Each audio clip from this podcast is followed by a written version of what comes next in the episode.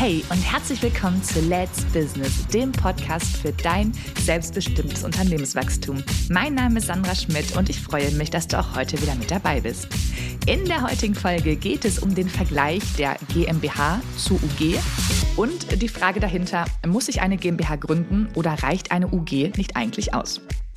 Da ich mich ja in meiner Steuerkanzlei ganz, ganz, ganz, ganz viel mit GmbHs und Holding beschäftige, ist das eine Frage, die eigentlich gefühlt in jeder Beratung aufkommt. Und deswegen gibt es hier diese Folge dazu, damit du einmal weißt, was ist eine GmbH, was ist eine UG, was sind die Unterschiede und warum solltest du dich für das eine oder für das andere entscheiden. Starten wir mit der GmbH, also die Gesellschaft mit beschränkter Haftung, ganz klassisch. Wenn du eine GmbH errichten möchtest, brauchst du dafür ein Stammkapital und das ist im Grundsatz 25.000 Euro.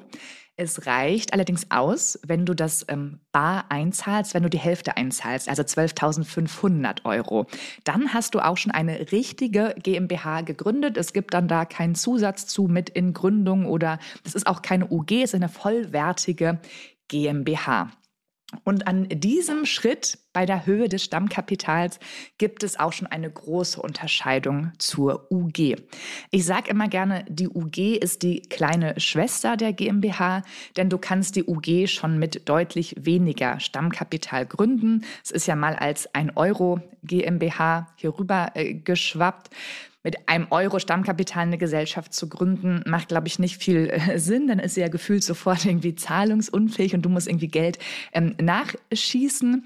Also überlegen wir mal, da schauen wir uns mal an, wir würden mit 5000 Euro Stammkapital gründen. Das ist eine Möglichkeit, diese UG zu errichten. Das heißt, du sparst dann im ersten Schritt zwischen 12.500 auf diese 5.000 Euro, also 7.500 Euro, die du weniger an Kapital aufbringen musst, um die Gesellschaft zu errichten. Ähm, beide Gesellschaften brauchen einen Gesellschaftsvertrag zu Beginn. Da gibt es dann auch Kostenunterschiede. Wenn du die GmbH errichtest, ähm, betragen die Notarkosten ungefähr 850 Euro plus Umsatzsteuer. Bei der UG sind es ungefähr 190 Euro, wenn du alleine gründest, plus Umsatzsteuer.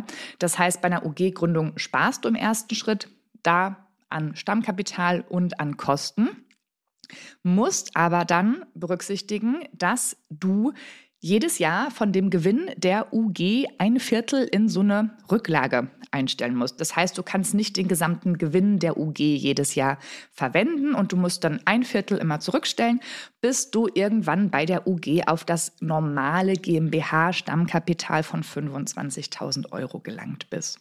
Dann hast du nämlich die Möglichkeit, aus der UG eine vollwertige GmbH zu wandeln. Und das wollen die meisten eigentlich machen. Die denken, okay, ich spare mir am Anfang Stammkapital, ich spare mir Notarkosten und dann stelle ich den Gewinn zurück und dann mache ich aus der UG irgendwann eine GmbH und dann ist es doch wundervoll und fertig.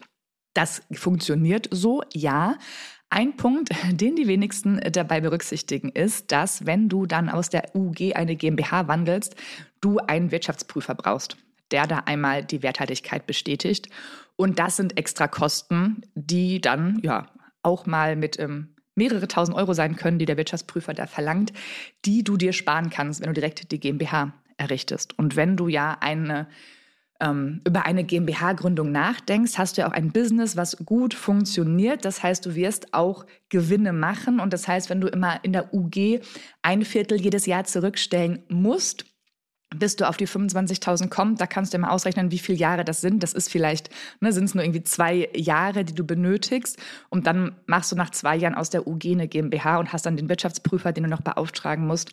Das kann man sich dann eigentlich sparen. Denn wenn man sich mal anschaut, ähm, wenn du ein Business aufbaust, ob da die 5000 Euro jetzt als Beispielsfall hier bei uns ähm, bei der UG-Gründung ausreicht, ob du nicht doch mehr Geld benötigst, ist da die Frage ob man da wirklich nur auf den Notarkosten äh, drauf rumreiten soll, um die so möglichst gering wie möglich zu halten. Denn diese Notarkosten, um da nochmal einzuhaken, wenn du dann UG oder auch GmbH ist bei beiden identisch, wenn du die errichtest, sind das ja Kosten, die der Notar schon an die Gesellschaft in Rechnung schreibt. Das heißt, wenn du die 12.500 Euro bei der GmbH einzahlst, kannst du die ja schon verwenden, um davon Notar und so weiter zu bezahlen. Das heißt, es ist ja Geld, was da ist, womit du arbeiten kannst. Es muss ja nicht auf dem Tagesgeldkonto irgendwie eingefroren werden. Was wir uns ähm, nochmal aus steuerlicher Sicht angucken, denn schließlich bin ich ja Steuerberaterin, äh, die UG und die GmbH, die haben steuerlich die gleichen Spielregeln. Also alles, was wir äh, zur GmbH sagen, was es da für Steuersätze gibt, das gilt auch ähm, für die UG. Das heißt, steuerlich gibt es da keine Unterschiede. Wir haben da tatsächlich den Unterschied der, ähm, der Kapitalhöhe am Anfang und der Errichtungskosten. Was man sich auch nochmal vielleicht anschauen sollte, ist, dass die UG immer mit diesem Zusatz haftungsbeschränkt ja überall auftauchen muss. Ähm, das heißt auch, wenn du eine Homepage hast, im Impressum, der, in deinem Briefpapier, auf den Rechnungen, überall, wo du als UG bist, steht dahinter haftungsbeschränkt und eigentlich erkennt jeder daran, okay, hm, der wollte wahrscheinlich wohl eine GmbH errichten, hat dann mit dem Geld nicht ganz hingehauen, deswegen ist es eine UG geworden. Das habe ich schon häufig gemerkt, dass dieses Ansehen einer UG nicht wirklich förderlich und positiv ist.